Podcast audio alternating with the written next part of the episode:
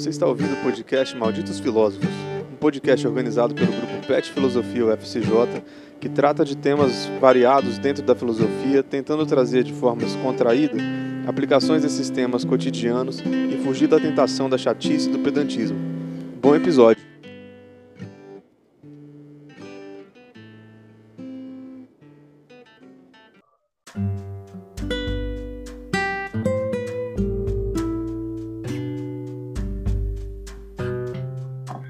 Nossos canais de contato, para lembrar vocês, são o e-mail petfilosofia.ufsj.edu.br e o Instagram, petfilosofiaufsj.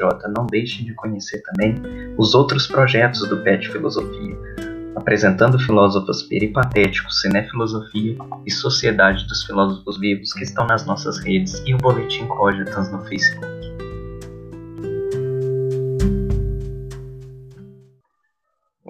Recebam nossas boas-vindas. Mais um episódio do Malditos Filósofos, nosso podcast. É, às vezes eu sinto, Pedro, falar, vou, abrir meu coração hoje, no início deste episódio. Às vezes eu sinto que. Às vezes eu me sinto ridículo. Sabe? Tem dias que eu me sinto. Tem dias que eu olho assim e penso será que o que eu faço aqui nesse podcast é ridículo? O que eu falo é ridículo? Mas aí eu me lembro do desfile do Exército ontem, lá em Brasília, e aí eu me sinto bem. Eu falo, não, eu não sou tão ridículo. Pelo menos eu não tenho uma Maria Fumaça e chamo de tanque de guerra. Mas tudo bem. Aquilo foi demais. Ah, não. Aquilo foi fogo. Ameaçaram tanto para fazer aquilo. Parecia aqui na minha cidade é, tem uma escola de samba que fazia um, um ano fez um desfile temático e era circo. E, e eu juro que quando eu vi aquele desfile daqueles veículos blindados e tal, eu me lembrei de que tinha um tipo uma alegoria na escola que era um Fusca que saiu um monte de palhaço de dentro. Sabe aquele negócio que tinha em circo? O Fusca Sim. que fica um monte de palhaço dentro e aí vai saindo 15 palhaços que estavam dentro do Fusca. Eu me lembrei daquilo. Não sei porquê, eu não sei como eu fiz essa. Alguém da psicanálise precisa me explicar como eu fiz essa associação, mas era a única coisa que me vinha na cabeça quando eu vi aquelas cenas. Ai, meu Deus. Espero que a gente não seja enquadrado na Lei de Segurança Nacional por falar isso. Ah, mas, mas, se for enquadrar, a gente vai ter que enquadrar todos os memes que eu vi na internet também, porque foram muitos. Mas o nosso tema de hoje não é isso. Oi? Pode falar. Tem um cara batucando não sei aonde aqui.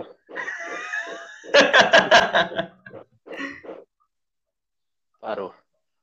Mas o que você ia é... falar? Você ia falar um negócio? Não era só um comentário meio bobinho, mas quando eu vi a imagem. Primeiro eu fiquei sabendo disso com uma imagem, né? Entrei no computador, Google, essas coisas, e vi a imagem, né? Aí eu vi um tanque assim, todo estranho, jorrando água. Eu falei, mas tanque jorra água? Virou caminhão de bombeiro. Aí depois que eu reparei que era fumaça saindo dele, eu fiquei, quê? Nossa, era muita fumaça. Sim, demais. Parecendo aqueles carros lá que... que... Como que é que mata o mosquito da dengue lá que passa na frente das casas? Aham. ah, eu ia falar que parece aqueles caminhão velho também, sabe? Quando você tá, pega a estrada e, e, você uhum. fica atrás do caminhão velho que te mata, sufocado, é tipo aquilo. Sei. Mas, mas hoje o nosso assunto não é. Vamos parar de falar disso pra gente não ser é, enquadrado na Lei de Segurança Nacional por gerar animosidade contra as Forças Armadas. Não queremos isso. A gente respeita as Forças Armadas. Que isso? É, mas, é, então, mas hoje o nosso episódio não tem nada a ver com isso, é só um comentário mesmo. É, hoje nós vamos falar sobre teorias da conspiração, mas antes vamos nos apresentar devidamente, como manda a tradição, apesar de que somos só nós dois hoje mas vamos fazer isso direitinho, conforme o figurino. Eu sou o David, sou graduando em filosofia pela UFSJ. Em algum momento eu vou terminar isso. É, e sou membro do grupo PET Filosofia. Eu sou membro, ó, eu sou Pedro, membro do.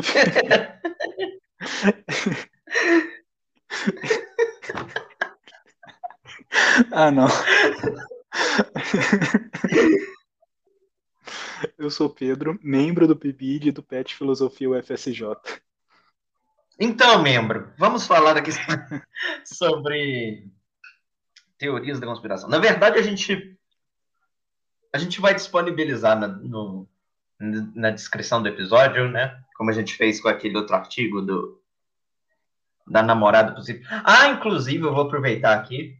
É, a gente tem que gravar, agora é obrigação moral nossa, gravar um episódio sobre o, o como que era o nome daquele artigo que, que eu falei? É, How I Learned to Stop Worrying and Let the Children Drown. Lembra que eu falei do, do, do, uhum. da moralidade na lógica modal e tal? Agora a gente tem obrigação moral porque ouvintes vieram entrar em contato, falar que tinha que falar desse episódio. Inclusive, um beijo para Emily. A Emily é minha colega de ensino médio, que deu certo, que faz medicina, então ela é a aluna que deu certo. Mas então ela, ela ouviu o episódio e falou que a gente tem que gravar agora um episódio sobre é, o tal artigo sobre a moralidade na lógica modal e tal. É, mas enfim, a gente fez igual no, no, no artigo sobre né, aquele episódio é, antes só do que modal acompanhado, e a gente pegou aqui, na verdade, um artigo, um editorial e um artigo assim que a gente vai usar só de pincelada. O editorial é mais a base do, do nosso episódio. A gente vai deixar os links aí na descrição para quem quiser ver, né? São artigos que tratam sobre, na verdade, o primeiro artigo trata principalmente, o editorial trata principalmente sobre teorias da conspiração, que é um tema aí que está em alta, a gente está vendo bastante, né? É... Então, uma teoria da conspiração, como que as pessoas acreditam em teorias da conspiração? O que, que é uma teoria da conspiração? né? A gente vai falar muito em fake news, né? O que, que são as fake news e tal, como que funciona, por que, que alguém acredita nisso e como alguém acredita em uma madeira fálica ou sei lá, o que o Anon, né, que tem lá nos Estados Unidos, que é famoso, terraplanismo, ET Bilu. O ET Bilu é real, porque a Record filmou. Foi. Busquem conhecimento. o ET.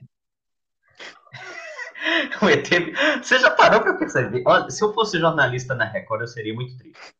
Porque você já parou para perceber que você trabalha numa emissora com jornalismo, que tem no portfólio de jornalismo deles o ET Bilu e a grávida de Taubaté.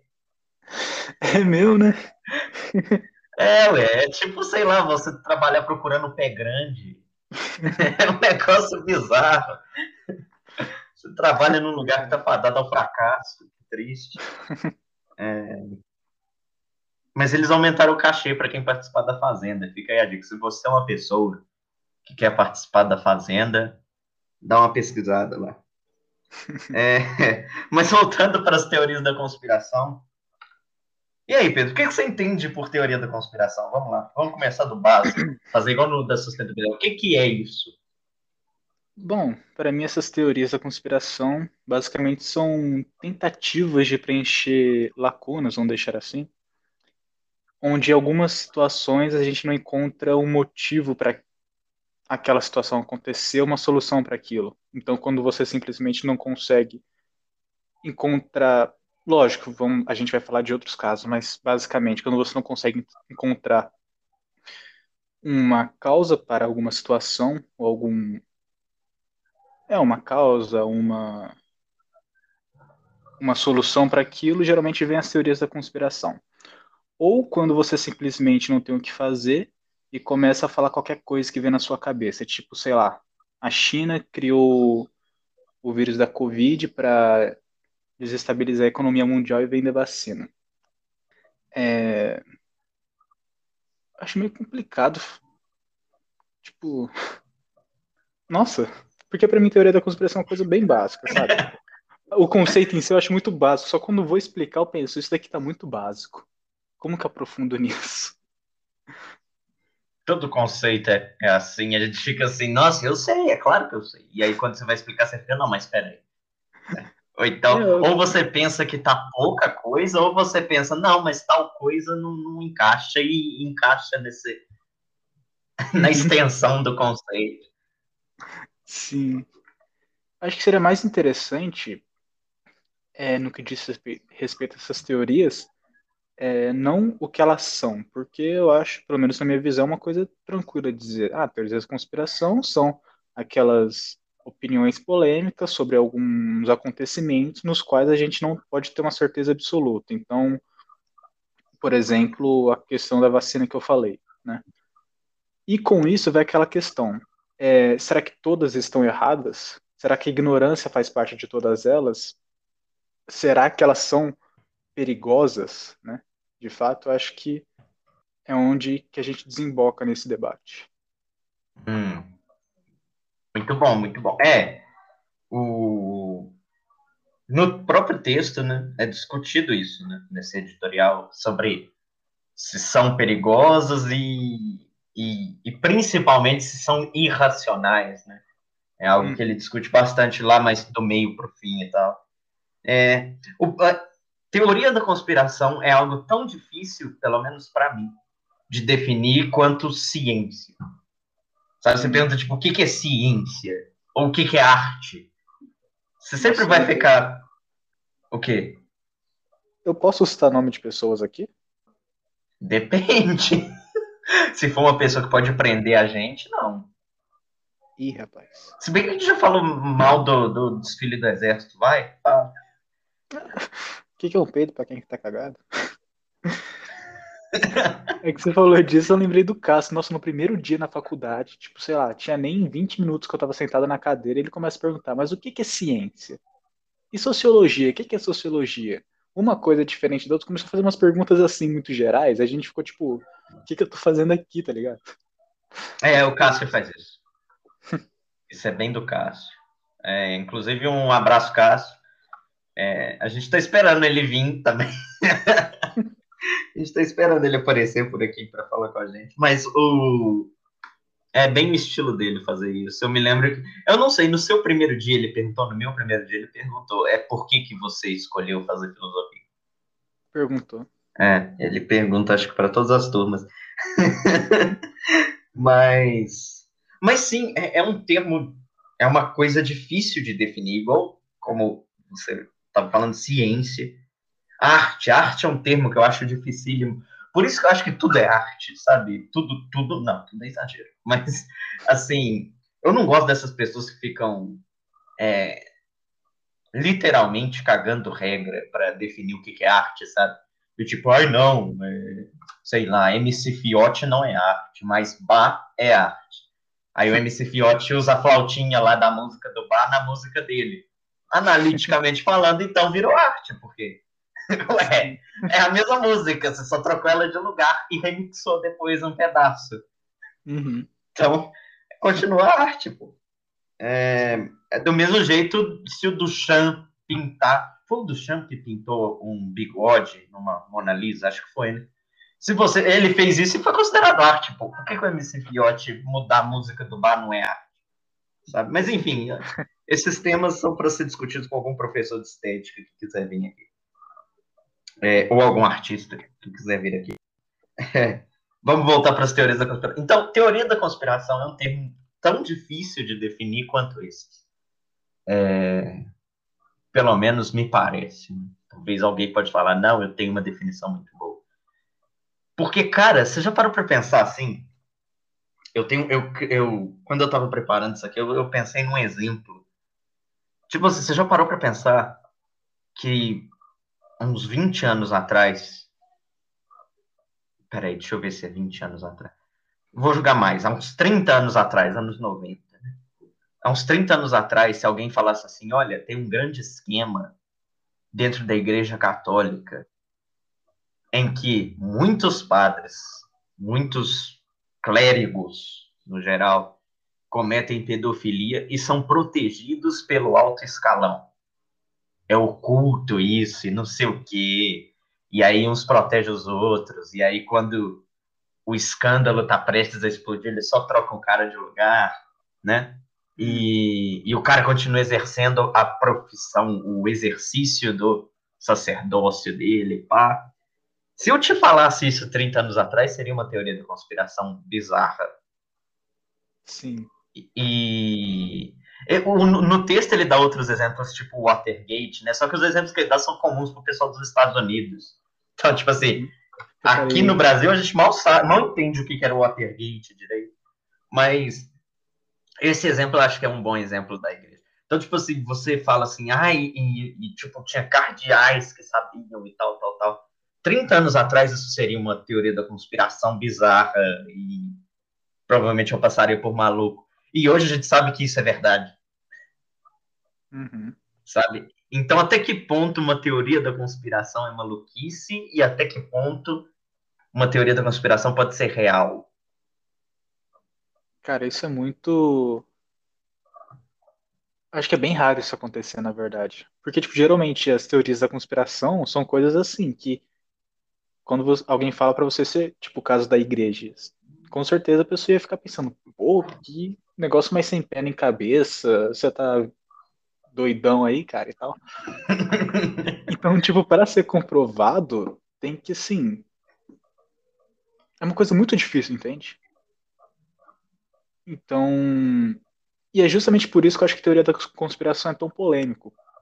Porque ao mesmo tempo que você, bom, na grande parte pelo menos, né? Ao mesmo tempo que você pode falar, apontar o dedo e falar isso não faz sentido algum, também acontece de você não conseguir refutar aquilo. Porque você fala, pô, tá, mas como que eu vou provar que você tá errado, entende? Tipo no caso da igreja.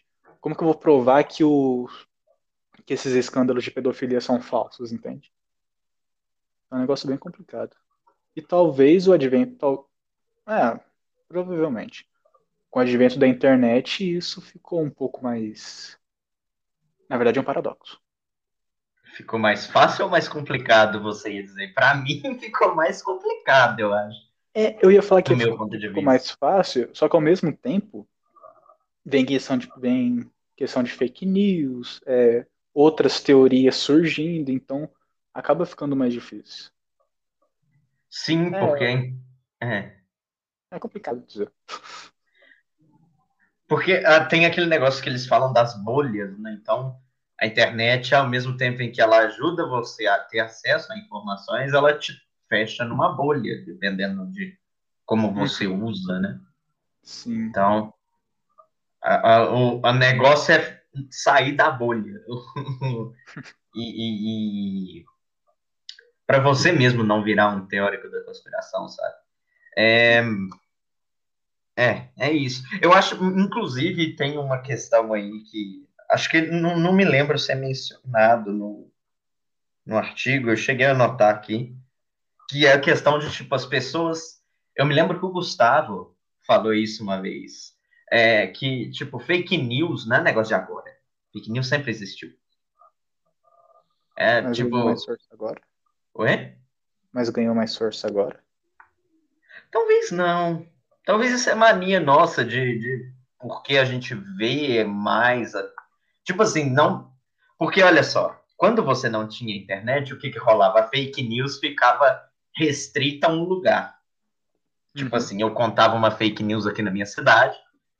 Você aí em São João Del Rei dificilmente ficaria sabendo da minha fake news aqui. Sei lá, eu conto aqui que é, fulano de tal está envolvido com tráfico de humanos é, aqui na minha cidade, inventa essa história. É, então, nessa história, eu estou inventando e está ficando aqui, né? A internet me possibilita postar essa história e qualquer um vai poder ver essa história. Mas a fake news ia acontecer de qualquer jeito, sabe? Eu, eu acho que é o, o mesmo. Eu acho que os nossos problemas hoje não são problemas novos, são só problemas antigos reformulados. São os mesmos problemas de sempre. Só que agora tem uma, uma coisa diferente, a internet, por exemplo, uhum. nesse caso. É, por exemplo, neonazista. Neonazista sempre existiu e sempre vai existir. Não, sempre vai existir, talvez é meio forte. Mas neonazista existe desde que a Alemanha perdeu a Segunda Guerra. Você deve ter algum cara que ficava, não, mas o Hitler estava certo. Não é verdade? Tanto é que depois você tem o Eichmann lá, que, que é julgado, você tem vários caras que, que, que argumentam não ter arrependimento, né, depois do, do fim da guerra e tal. Então, assim, existiu, entendeu? Não é um fenômeno que a internet fez. É um fenômeno que existe, acontece. O, o máximo que ela fez foi acelerar esse fenômeno, mas ele sempre estava lá.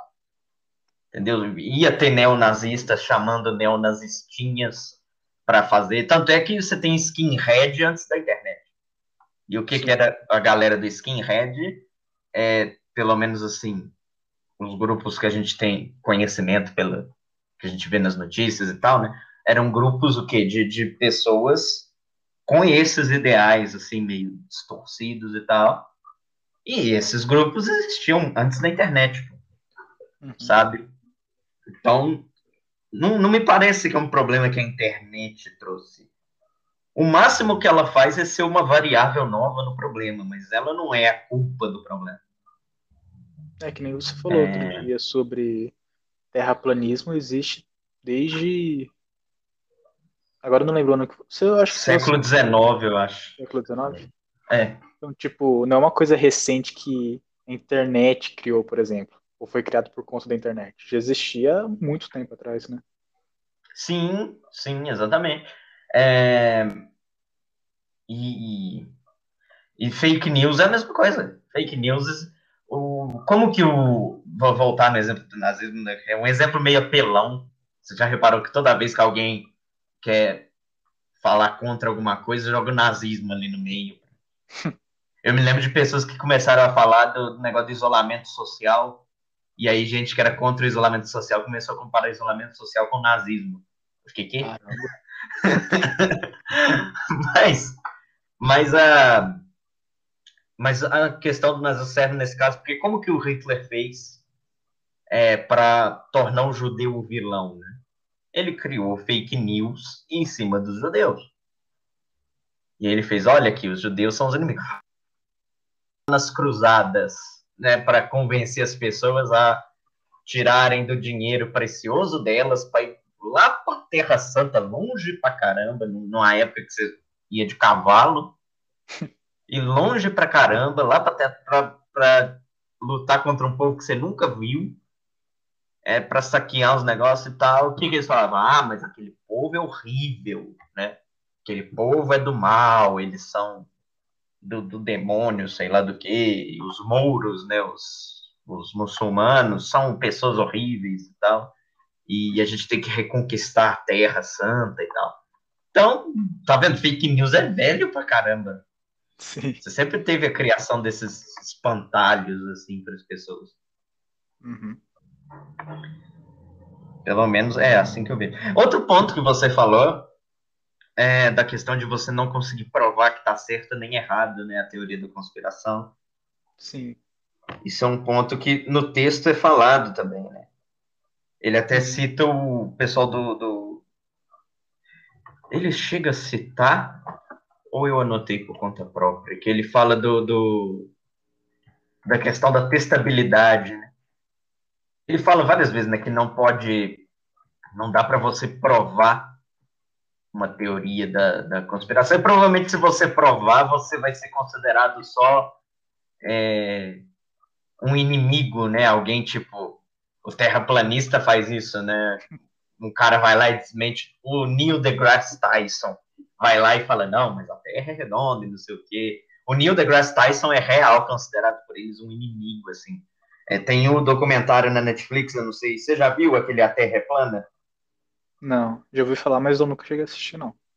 Veja, veja, é legal, é legal. Mas é, no documentário mostra, tipo, Neil deGrasse Tyson é considerado o inimigo para os terraplanistas. Por quê? Porque ele prova, ele prova assim, né? Ele tenta provar, né? Porque para os caras não tem, não tem a prova que ele dá, né? Por isso que eles continuam terraplanistas. Mas ele comprova que a Terra não é plana. E é o que, que eles fazem? Casa paga esse cara para mentir pra gente. Pra, pra, Nossa. Né? Basicamente é isso que eles falam. Que...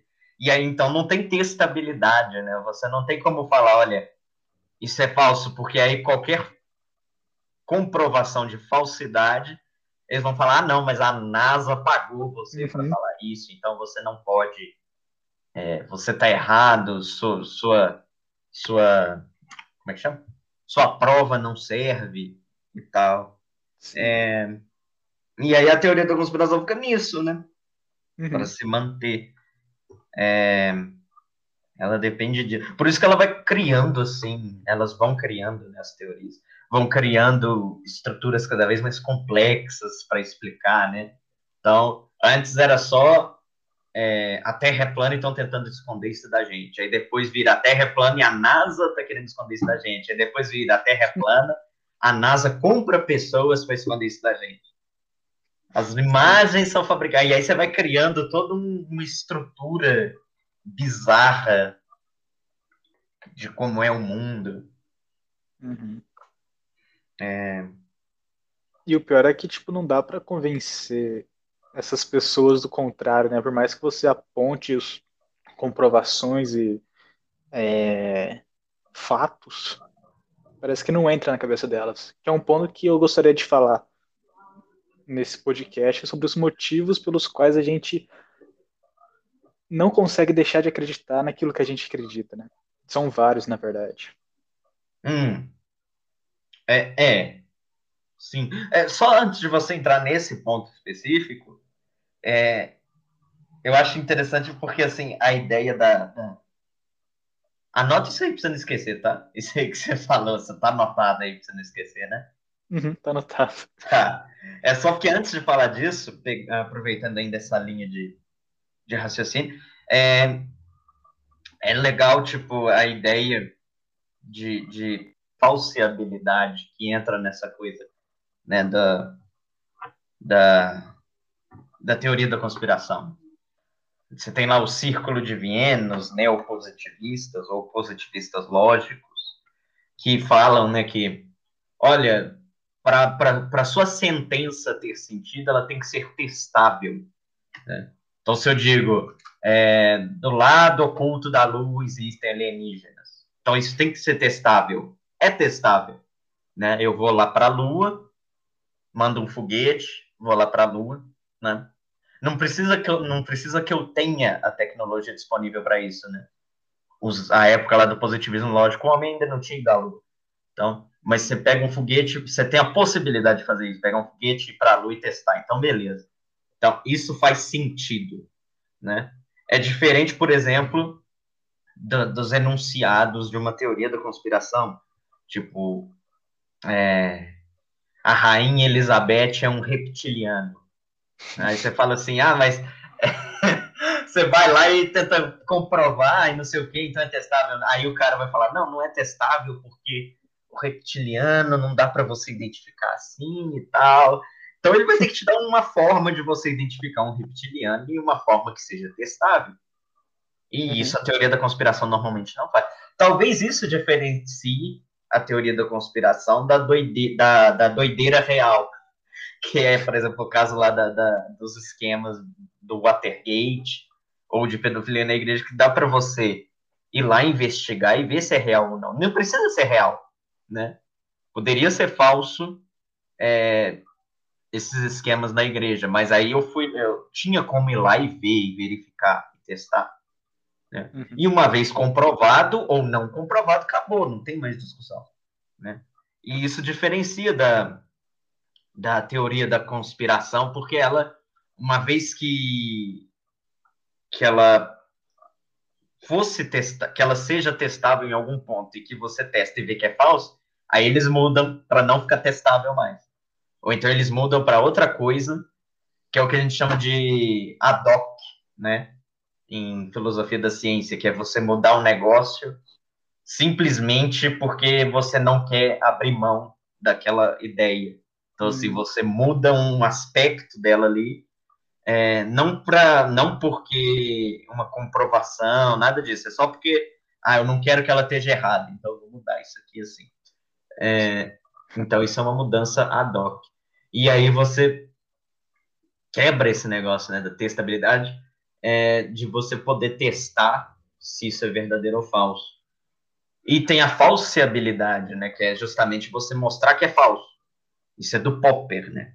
O Popper, aí já não é mais Círculo de Viena. O Popper fala, olha, é, para um enunciado, no caso ser científico, não necessariamente ter significado, mas para ser científico você precisa ter a possibilidade de provar que ele é falso, né? E aí nessa possibilidade de provar que ele é falso, você pode acabar provando que ele é verdadeiro, então show. Se você prova que ele é falso, tem alguma coisa errada. É... E, e, parece que a teoria da conspiração não dá essa abertura, né? Isso ele fala no texto. O... Como é que chama o autor do texto mesmo? Tem lá o nome dele. Michael Peters. E aí o Michael Peters vai falar, olha, é... basicamente não tem como você fazer a falsibilidade na teoria da conspiração. Então, aí complica, né? Uhum. é isso. Mas aí fala aí agora o, ou faça considerações sobre isso tudo que eu falei, ou fala aí o seu ponto aí agora. De, de, a gente não quer abrir mão das nossas crenças, algo assim, né? Sim. A gente acredita em coisas e a gente não quer abrir mão disso. É, uma crença é um estado mental, né? Uhum. De, de, como é que é? Ajuste. O ajuste é mente-mundo. Eu Sim. acho que é mente-mundo. Eu sempre confundo esse Sim. negócio. Que é tipo assim, né? Na, na, situação perfeita, né? Uma crença é, tem direção de ajustamento mundo. É, deixa eu até olhar se é assim mesmo, para não falar besteira. Eu acho que é mentira. Eu sempre confundo, porque crença é para um lado, desejo é para o outro, mas eu nunca lembro. No sentido de que são opostos? Crença e desejo? Sim. Sim, porque um porque, assim, a, a ideia, né? Isso é falado em filosofia da mente e também em linguagem, eu acho. A ideia é a seguinte, né? A crença, ela tem uma direção de ajuste e o desejo tem uma direção de ajuste contra. Ah, achei. Crente é, crença é crente. crença é mente-mundo. E de, eu falei certo. E desejo é mundo-mente. O que, que é isso? Isso significa basicamente o seguinte, né? Quando você tem uma crença, o que, que é uma crença? Eu acredito que a rainha Elizabeth é um reptiliano. Então, isso é uma crença. Ela tem uma direção de ajuste. Ela vem da minha mente para o mundo. O que, que isso significa? Que, basicamente, ela é um negócio da minha mente que vai. Ela é tipo uma peça de Lego que sai da minha cabeça e que eu vou ver se ela encaixa no mundo. Certo? Isso é uma crença.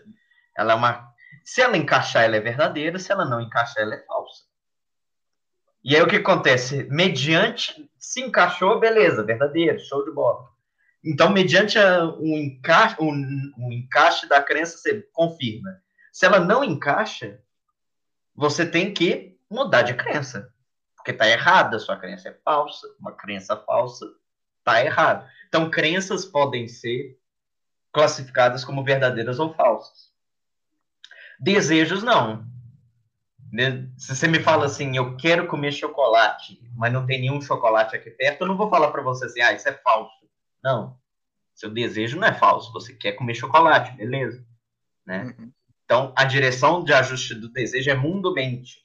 Então, o que, que acontece? Quando você não encontra o chocolate no mundo, o que, que você vai fazer? Você vai mudar o mundo para atender o seu desejo. Você vai sair e comprar um chocolate. Essa é a ideia da direção de ajuste. Ah, tá. Desejos não podem ser verdadeiros ou falsos. Crenças podem ser verdadeiras ou falsas. Crenças precisam ser mudadas se elas são falsas. Desejos, diante da não satisfação dos desejos, você tenta mudar o mundo para satisfazer. Interessante saber disso, não. Quando você falou, eu tive um olhar muito simplista. Pensei simplesmente de que você crê em algo não tem nada a ver com o seu desejo daquilo ser real. Então, viajei legal. Não, não, as duas coisas podem andar juntas. Sim, é, que é justamente pode. um dos pontos que eu ia falar agora. Nossa, você deu o gatilho perfeito. Que era um dos pontos que eu ia falar agora. Que, tipo, um dos motivos que as pessoas acreditam muito em teorias da conspiração é simplesmente o desejo daquilo ser real. Então, por exemplo, não é que quer que seja real, mas que é uma teoria muito mais interessante. Vou voltar na questão do Covid. Uhum é muito mais interessante, não que seja bom, né, mas interessante, é você imaginar que o vírus foi qual é a palavra certa, manuseado, acho que é manuseado, isso, manuseado pela, pelos chineses, né, para simplesmente espalhar pelo mundo, ter uma crise econômica global e a partir disso a economia deles dá um up, né, né. Eles começaram a vender vacinas e tudo mais. É uma teoria muito, pelo menos na minha cabeça, é muito mais interessante e fácil também, que é uma questão que faz com que as pessoas acreditem muito nas teorias da, da conspiração, é que elas são mais fáceis de serem digeridas do que os fatos mesmos, né? Então ela é muito mais interessante do que você simplesmente falar que jogar os argumentos, né? Que o vírus sempre existiu e tananã, aconteceu isso, depois aquilo, aí se espalhou para cá, para lá, que não tem nada a ver com essas teorias de que um país simplesmente pegou o vírus e jogou no meio da população para se espalhar pelo mundo, entende? As teorias geralmente elas têm um teor muito mais interessante do que o fato que a gente está acostumado. Mas pegando isso que você falou até agora é interessante porque o eu tinha notado para falar isso também. As pessoas elas parecem querer acreditar na teoria da conspiração porque elas não aceitam a aleatoriedade do mundo também, uhum. sabe? Tipo assim, essa vou usar o exemplo que você está usando, a pandemia. Essa pandemia está ferrando a vida de todo mundo, inclusive, né? Inclusive a do seu Zé. Então o seu Zé a vida dele está sendo ferrada por uma pandemia. E o seu Zé não aceita que a vida dele possa ser ferrada aleatoriamente. As pessoas não aceitam a aleatoriedade do mundo. As pessoas Tem sempre buscam um... conexões, ligações. Um inimigo maior para lutar. Uhum. E isso é geral. Isso é geral. Não é só o seu Zé, tá? A gente aponta o dedo para o seu Zé, tá? Mas, por exemplo, o cara. A gente pode falar isso com relação, por exemplo, aos bilionários. Os bilionários são nossos inimigos em comum, são grandes inimigos, a gente teria que derrotar os bilionários.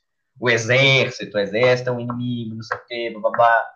Então, assim, não é só. A gente tem que estar atento a isso, né? Não é só de um lado que está essa coisa, não. É, a gente tende a jogar para um lado e não joga para o outro. Mas sim, então, parece que tem essa busca do inimigo maior. E a gente busca fazer conexões, assim, das coisas, dos eventos, dos fatos. Parece que é inerente a gente.